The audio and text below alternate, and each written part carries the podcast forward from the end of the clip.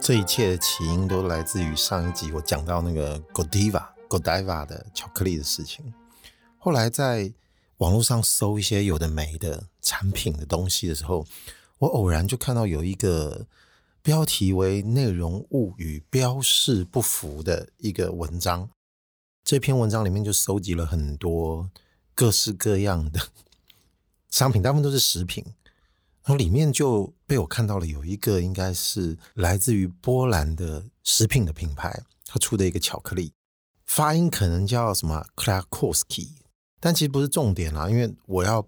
泡它也没什么意义，因为我并不是买到那个商品的人。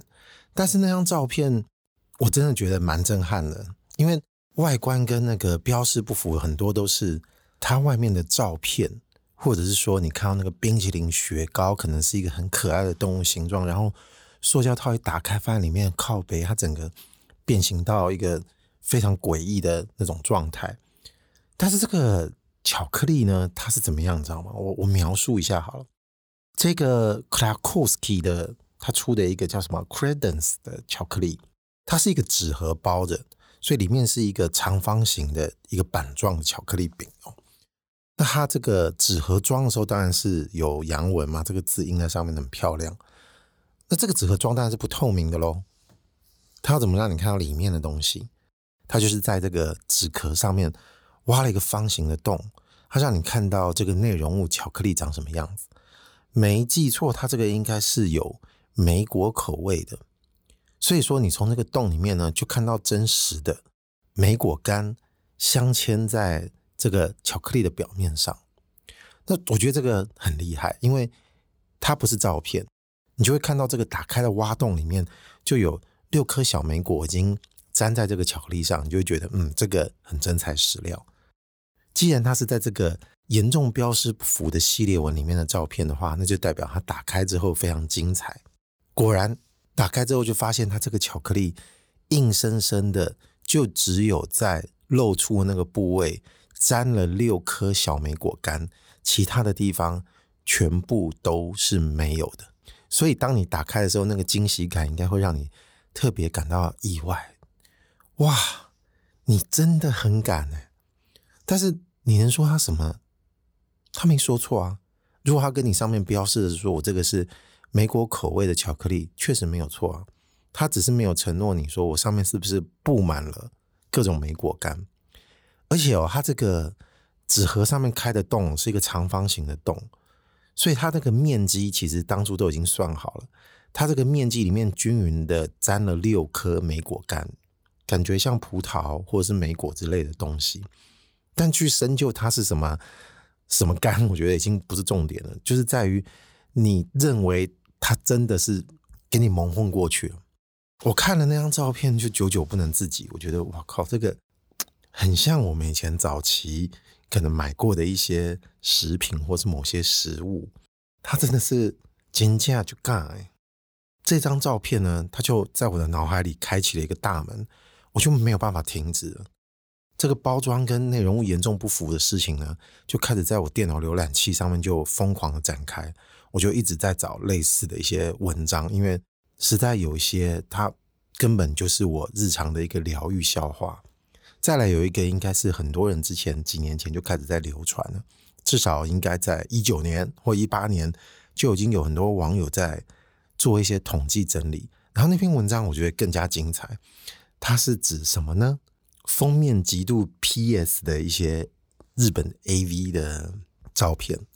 但是因为有碍于这个是一个 Podcast，所以我没办法给大家直接看到那些照片。我只能稍微描述一下我看到的这个内容到底是有什么样子的一个系列，它大概会有哪一种差距的范围？你现在看到那个封面，通常这些女优她都被 PS 的非常甜美可爱，但是在打开之后看到影片，就是动态的本人的时候，他就会有怎么样的差距？最大第一种差距是在于，他平常照片里面都是不笑的，或是微笑，所以你会觉得哎，好像还颇不错。但是有很多都是在里面，他可能刚好笑了，他张嘴了，他展露他的欢颜，然后你就发现，干妈的，你的牙齿差别也太大了吧？有时候可能是牙齿不美丽，有时候可能是有点爆，你也觉得不大能接受。另外一种系列就是它的 PS 是指它的这个利用角度跟推推这个脸型，让你对这个内容物产生一些期待，有一些奇梦幻想。然后通常这种东西差别就会很大，因为那个脸的结构就会差很多。有一个对不起哦，我就直接讲他的名字好了，叫内田笃子。内田就是内田有记的内田，笃是这个笃定的笃。他确实让我蛮难忘的，因为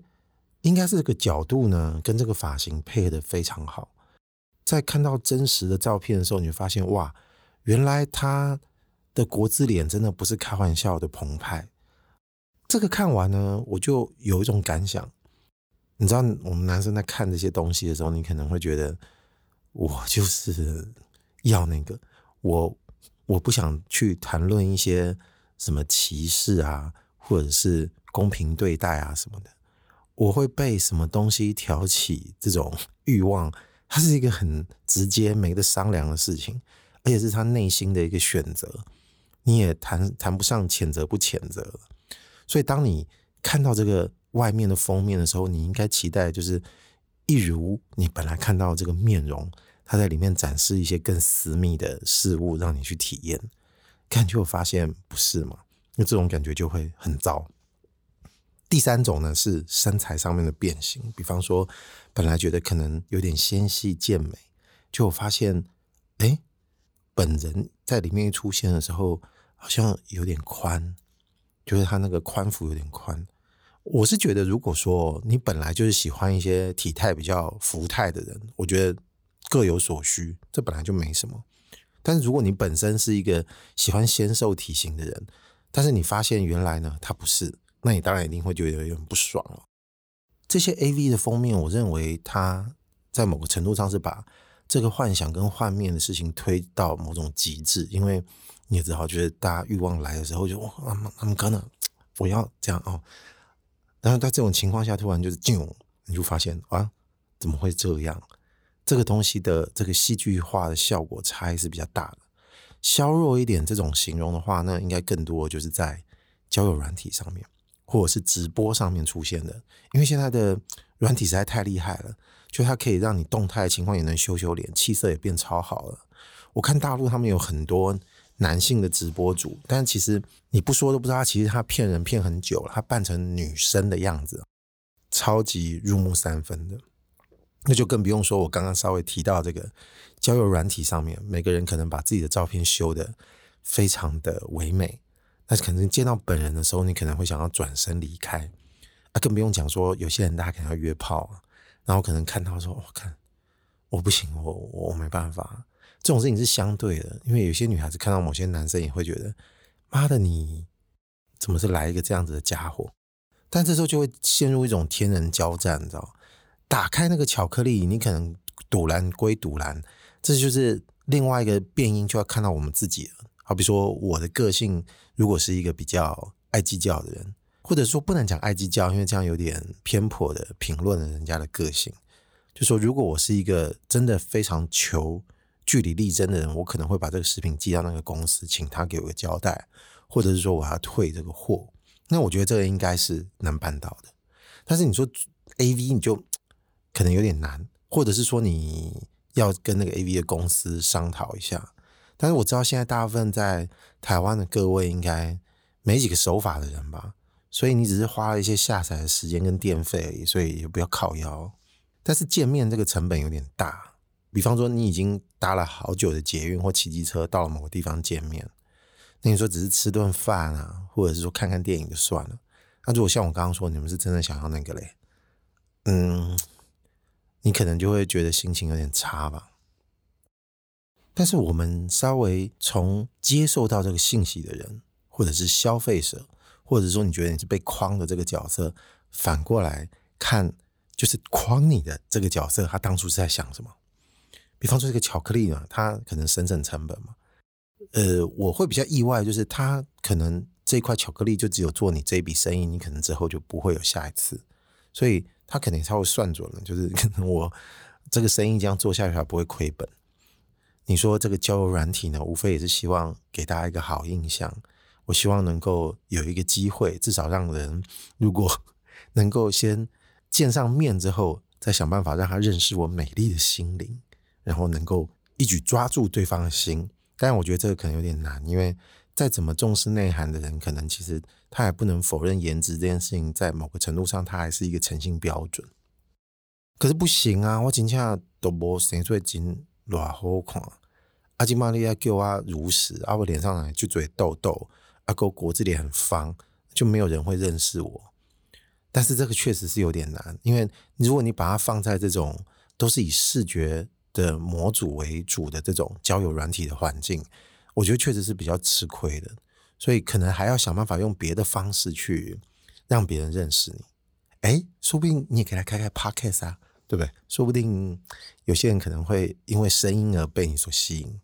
这个条件呢，总是要找一个方式去露出的嘛。但是。就是紧绕着刚刚说的这个概念来说，无非其实还是希望他能够得成一些事情，或者是达成某些目的。他纯粹不是为了要，只是单纯的乐趣 for fun，说要把这个 好好的玩一下。大家当然恶作剧人是有的啦，那这个我们就先不谈。我们说这个正常状况下，他会去夸饰啊，或者是去美化一些自己外在的一些条件，好让人家认识自身，或者是推出来的商品。我觉得这个社会上其实已经屡见不鲜了。这个时候刚好就可以提一下，其实之前在建筑圈，呃，闹得还蛮大的。呃，我记得我之前有一集也提到那个新竹设计展这个策展人，然后他的名字姓刘嘛，哦，哎，懒得讲全名了。其实也不用什么保护不保护的，但是我想应该大家都知道是谁。那之前有个风波，就是在于新竹兽那一件事情，因为可能呃当初创作者。他的构思可能认为被剽窃了嘛，所以可能有一些公关风暴。但这件事情已经告一段落了。后来其实又爆发一件事情，就是在于可能有人把他以前的一些经历，呃，找出来做一些比对，然后就发现，嗯，可能他有夸饰了一些他以前在荷兰念书的时候，还有在知名的那个建筑团队 MVRDV 上面的一些经历。那可能本来是就是在里面做过一个短期的攻读。就是后来回到台湾的时候，可能在说一些经历的时候，他有把这个部分稍微说得比较漂亮一点吧。那后来现在就被人被大家拿来泡了。你当然在讲是非的时候，你是不要去模糊那个空间。在经历上面，可能最后被被人家拿来说灌水，我觉得这个应该自己要呃诚心的接受。呃，我想上一次他在那个新竹受公关危机的反应上看来。我觉得他还是至少说话比较不会让人家反感到太严重，但是稍微也爬了一下网络上面还有脸书同温层的一些反应，其实，嗯，这个时候可能再用一些，嗯，言语上看是很有诚意的这个文字，我觉得可能也消不了一些火，因为已经是第二次又被发现了。那再来可能还有一个更微妙的事情，就在于说，嗯，哎，如果有人说，哎，我在访问你。哎，你是之前什么什么什么经历？也许这个嘴是从访问的人说出来的时候，你在当下是不是要赶快矫正，把这个讯息给扳正？说啊，不是不是，其实我没那么厉害，这个没有没有没有什么。但如果你当时并没有做这个动作，你就是点点头或欣然同意的时候，本身就已经接受了这种呃虚拟的框架，那它就不该是你的。这个时候，其实你就已经必须要受到谴责。但我觉得这个应该大家都不意外。类似这种事情，我觉得我可以先搁着，搁得到一边先放着。为什么搁到一边放着？因为我想到其实还有一件事情是让我更火大。这个是我在买过一些内容物不符什么，多少大家都会有类似这种经验上，它的这个气不会让我维持太久，可能顶多 当天就结束，事后可能只是成为一个笑谈，跟别人在分享。哪件事情让我觉得是最？让我耿耿于怀很久了，不是约见面跟本人不符哈，是我在大学的时候有一学期修了一门体育课，叫做桌球课。那时候我还记得有别的同班同学跟我一起修。那那时候其实我对于桌球其实确实是一窍不通，所以我想说，刚好可以利用这个跟体育老师可以学一下，这基本上桌球怎么打才会打得比较好。有一些发球的方式，我可能只会一些最基本的，但是有一些比较杀的发球方式，很想把它学起来。结果上课大概在第一次还是第二次上课的时候，我就发现了一件让我觉得不可思议的事情，就这个体育老师呢是一个中年的大妈。我本来还想说，哇靠，这么厉害！我很想看看这个中年大妈到时候发球的时候这个杀的这个状态，因为。一般你可能会觉得很杀的女性，就是被媒体的一些形象所误导，你就觉得可能就是看到都是福原爱这样子的人在打桌球。但是我那时候心里衍生出一个更强的期待，就是看如果他真的超杀，那我觉得超酷。结果后来在第二次上课的时候，我就发现他怎么其实不大教我们什么事情，他都是用嘴巴在讲。就在后来再一次上课的时候，我发现他就跟有别的学生一起打球。那这个时候我就觉得有点奇怪啊，这个学生好像可能跟他本来是认识的，所以他们就理所当然在某个球桌上就你来我往打起来，但是气氛很融洽哦，就不像是在教学的那种状态下。我看他们两个开始打球，这个老师发球的时候我就震惊了，感觉他一点都不会打，他的发球比我还要逊，他就像是一个回到我正常对于大妈认识在。跟人家闲暇茶余饭后拿个桌球来玩的状态是一模一样的，我心里就想说：干，我要给你评分哦，你要给我考试，凶蛤蟆吧？我真的要被你这样教吗？但是那个时候呢，我就乖乖的面临了每一次的考试。非常荒谬的一学期呢，也就是在于期中考跟期末考，他都还是会站在桌球旁边评断我们每个发球。还有我们的动作标准有没有达标？但这些东西我从来没看过他对我们做一些很标准的示范。你要硬说他没有做这件事情啊，这样说也对他不公平。他有做一些事情，但是这些东西都极其没有说服力，因为他真的就是一个完全不会打桌球的体育老师。而且我甚至怀疑他是不是其实不是体育老师啊？他会不会就是一个体育组的职员？我真的是他妈的耿耿于怀一一个学期。哎，那个时候我还记得，好像评分没有很高。我那时候就跟同学讲说：“妈妈的，如果我还因为他的这个缘故还被当掉，我一定要提起申诉。”不过好险没有了，就过了。成绩不高，但是这个时候你可能就啊，OK fine，至少你觉得因为你过了，然后你还能 get 这个东西，还能接受。但是如果说你今天约了看到一个特别雷的人，你你要跟他去床上翻滚吗？但是如果从我这个人生例子来看的话，其实我没有办法想象说，这个老师或者是体育组安排的这个老师，他们当初有没有像我们刚刚说这些内容物跟这个标示不符的情况下，还有图什么特别明显的意？好像也没有。他就可能就是在于最后这件事情上面，老实说，就是学校对于这整个教学，尤其在体育这一块，可能他并不是那么重视。他可能也觉得。一个班开出来几十个学生，可能大家对这件事情，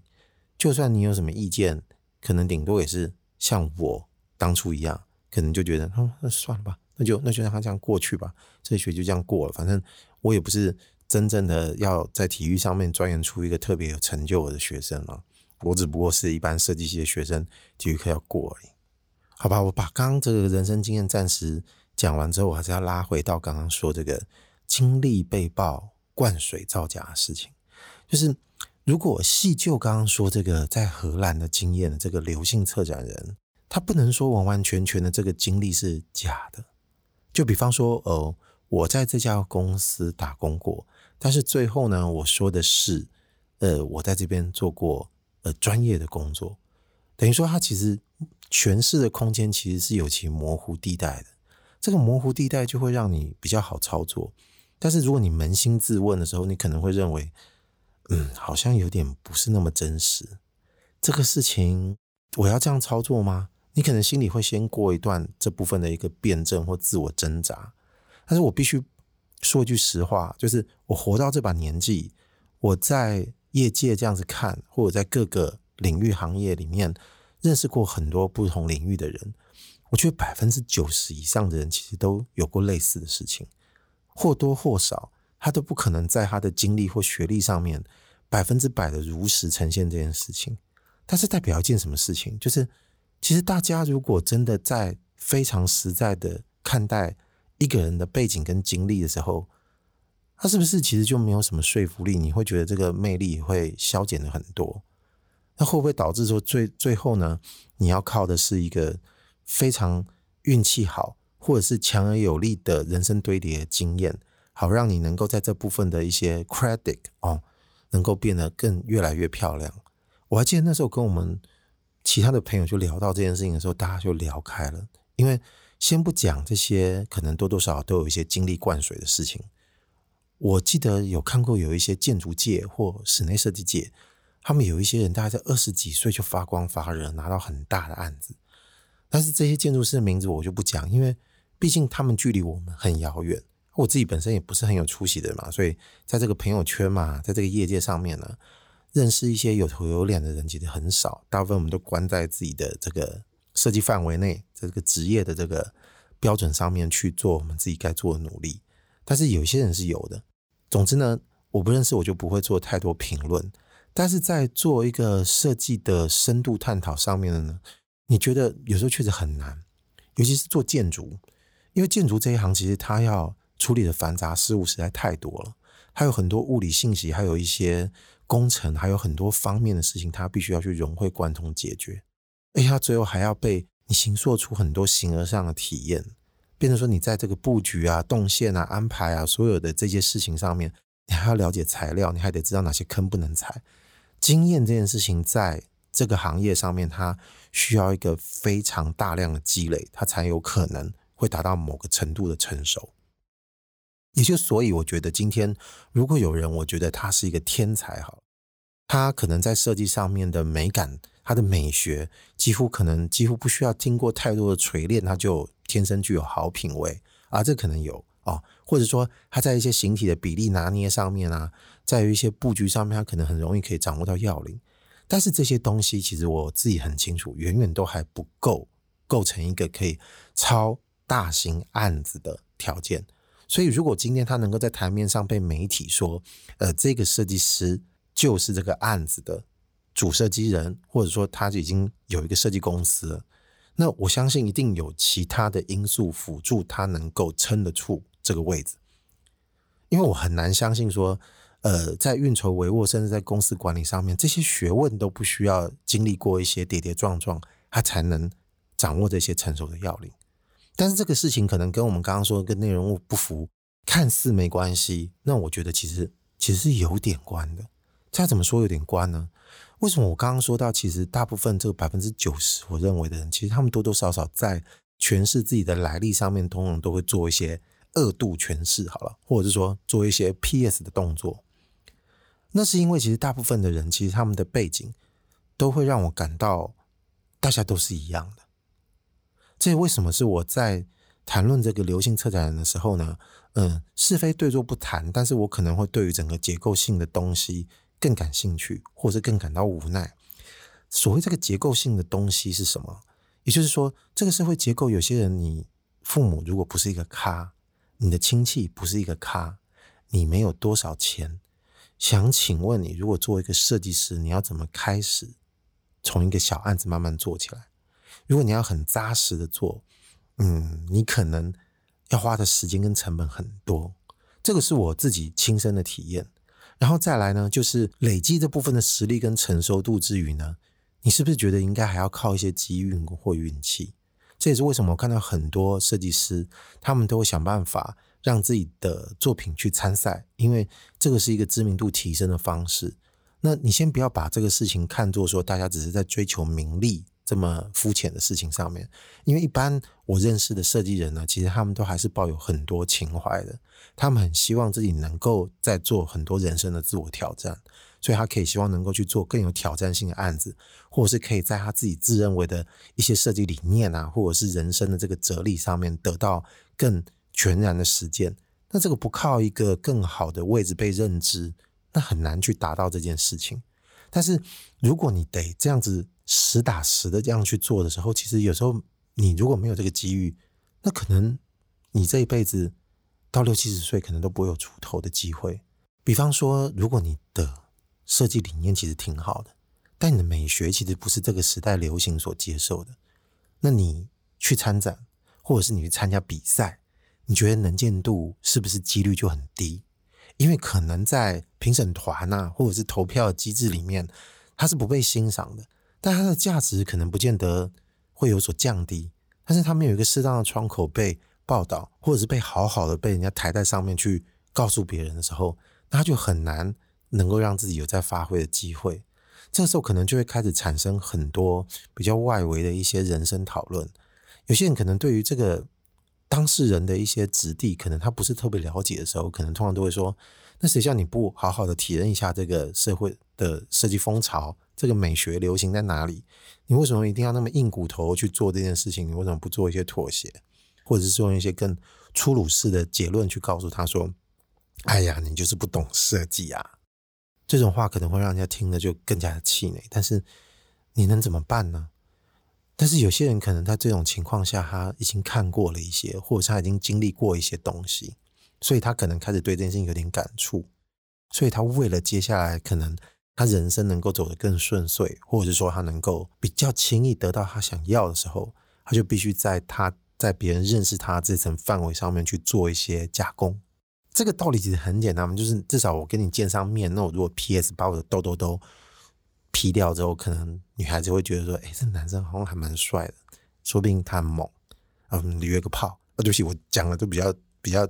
低级一点哦。但是就是如果你不做这件事情，可能见面的机会就没有了。就有点像我刚刚说比较烂的例子嘛，就是说，哎呦，如果我可以用我的真心或者是我本人的这个魅力打动你，但是我的颜值就算扣分，其实整体也是会过关。但大家图的也不就是这件事吗？刚刚提到这些资历造假的台面上的这些人，可能在某些程度上面，他确实是有其实力的。但是你这个时候其实没办法这样讨论这件事情，因为道德会摆在更前面。我们全体就不得不先把那件事情先处置掉，之后再来看他还有没有活命的机会。但是这个人其实已经离开了我本来要讨论的重点了。其实这个结构性的问题永远都很难被你给破解。当然，有些人可能会说，呃，这个社会呢，应该给年轻人更一个正常发挥的机会，至少趋向一个能够更让人家以实力可以被证明的机会，好让他能够在一个正常的模式跟时间节奏下面获得该有的磨练，然后他可以拿到他可以越来越往上爬的位置。但是这个世界，他现在看起来，我觉得怎么看都是有其奇怪的状态结构在里面的，除非你不是那个百分之一。天之骄子，我说的不是 天才哦，我说的是有人可以给你一个很好的案子。就是其实我们知道有一些还蛮厉害的设计师，我们也很敬仰他的设计理念。你不能说他是虚名，他是真的做的还蛮不错的，有很动人的一些作品出现。但是可能有些学生呢，大家私底下在聊的时候，就会有一些比较酸的语言。但是你姑且听一下，他们可能会说：“啊，不是家里有钱。”啊那个事务所开了之后，几十年或者是十几年的案子都根本没有在赚钱的，他不是靠家里的钱在烧。还有就是可能当初成名的，那是因为有一些亲戚家里也是颇有钱，知道他在做设计嘛，就让他有机会让他玩。也许有可能有时候想一个设计想得太投入哦，但是他可能本来应该在两周之内就要把这个设计交付出去，或者说更深化的一些设计你应该要达成。但是其实一个创作者的脑袋有时候其实他不见得可以跟着走，他没灵感就没灵感，他已经没办法。如果有一层关系可以先巩固你们两个人的位置的话，那可能就可以容许做设计的人他可以有一点呃稍微任性的空间去操作一下。那可能对方也能体谅说啊，好了好了，算了算了，我再多等一个礼拜，反正我也没那么急。这个家呢，这个家我没有急着要住，你先把设计想好再来给我。但是如果你今天不是有一层这样子的关系的时候，你说什么都要把东西给生出来啊！但是我并不是说，呃，那个幸福是应得的，呃，我说的是一个他什么原因会造成什么样结果状态下，你可能就会，呃，因为没有那么幸福的条件，所以你在操作一个设计的思维的过程中，你可能很有可能就是都没有办法完完整整的去淬炼过一遭，因为他必须在某个时间点上面给出这个东西。但是这个还有另外一个面向的讨论啊，比方说稍微讲一下，我觉得设计还是需要有一个时间点去逼迫自己的，因为我觉得困境这个东西在艺术家或者是设计师上面，其实它还是某个程度是需要存在的，因为没有困境，其实它还是不会有出现好东西。但这个东西我暂时先搁着不谈，我就专门在讲，如果你要淬炼一些设计的形啊体啊，但是时间有时候如果它容许你再做一些淬炼，它确实是会做出一个好东西的。那当这个行完成之后呢，你这个心得也会比较完整，所以它有助于你在一次又一次的案件的过程之中呢，你能够得到更好的成长。但我觉得这个是一个很实际的问题。你今天问我说，难不成你如果今天没权没势，你没有这个背景的人，那你是不是注定假赛一辈子？但我也有看过一些例外，他不见得是靠得奖，他是一个很坚强或者是很特殊的人格特性去走出这一道路。呃，我有认识一些设计的同行嘛，哦，以前算是同辈吧，哦，当初在执行一些案子的时候，当我们都年轻，他在做案子出来的结果跟跟客户的关系，跟我们一般人其实不大一样，争议性会比较大。也就是说，他可能有一些作品其实美感还不错，但是可能那个时候会听到有些人耳语说：“哎呀，这好像这个案子都赔钱啊，或什么什么的。”就是有很多。世俗或者是其他面向这个检验机制来证明说，这个人其实他还是有很多问题跟不到位，但是他还蛮勇于一直在做一些尝试。也就是说，呃，这个人在某些心智的结构上面，其实他比别人更专心，更心无旁骛的去坚持某些事情。也就是这样子的时间操作下来呢，他的案子一个接着一个，就会多了一些不同的魅力。他守住了某些珍贵的东西。但是其他我们可能在当初会呃拿这个东西来质疑，或者是我们认为他这个东西做得不大妥当的人，他选择的人生方向可能也会影响他接下来的定位跟作品的位置。这个是有时候甚至甚至就会觉得有些人说个性会决定你的命运的这件事情，可能跟这个多多少少是有点参照的，好吗？我们再延续过来讲，我刚刚说这个特别有个性的人设的人，他替自己走出一条新的道路的时候。他可能也可以让自己的设计生涯走出一条不一样的道路，甚至说不定我相信某一天他可以跟我们刚刚说那些巴库比较好的一些设计人才，在某个场面上面大家互相切磋。但是你说，如果他当初跟这个世俗妥协比较多的设计师，他就注定要假赛吗？这个时候听起来我也觉得有点不平。看待这整个来来往往的人群的时候，你可能就会。陷入一种沉思，嗯，那是否其实就算你不是这种个性跟人设，你也没有那么强的把苦，难不成你就一定得要从包装跟内容物不符的方式再另谋一个出路吗？但我现在至少看到很多有可能确实是走这条路。如果可以，我当然希望我们大家都能够尽量朝更真实的方向去迈进。但是同时，我们会想想，就是。如果我自己本身身为一个消费者的时候，因为我们不可能永远都是在非消费者的身份嘛，哦，你可能是一个业主，也是一个当做消费者的概念来看待好了。你会被哪些东西的状态所说服呢？或者说你会愿意承认它其实是有其标准的？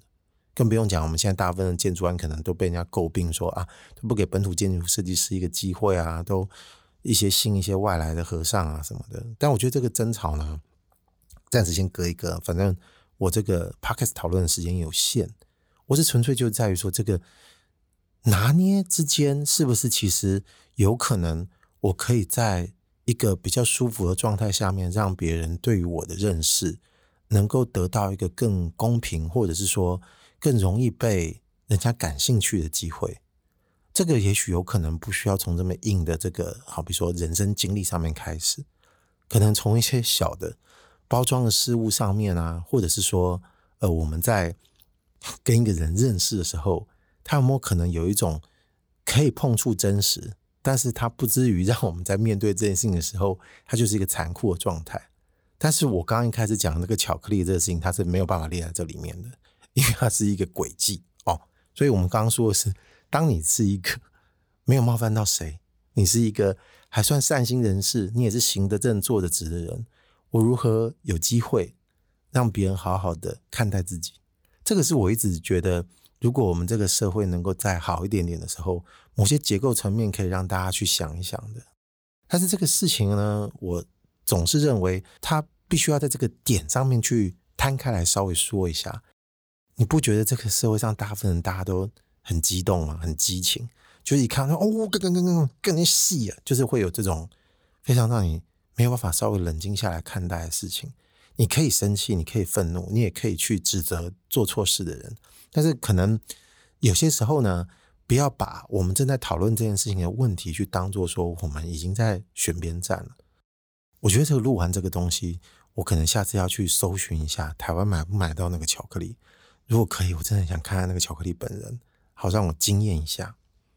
你收听的是网络上的芳龄，我是阿贵，拜拜。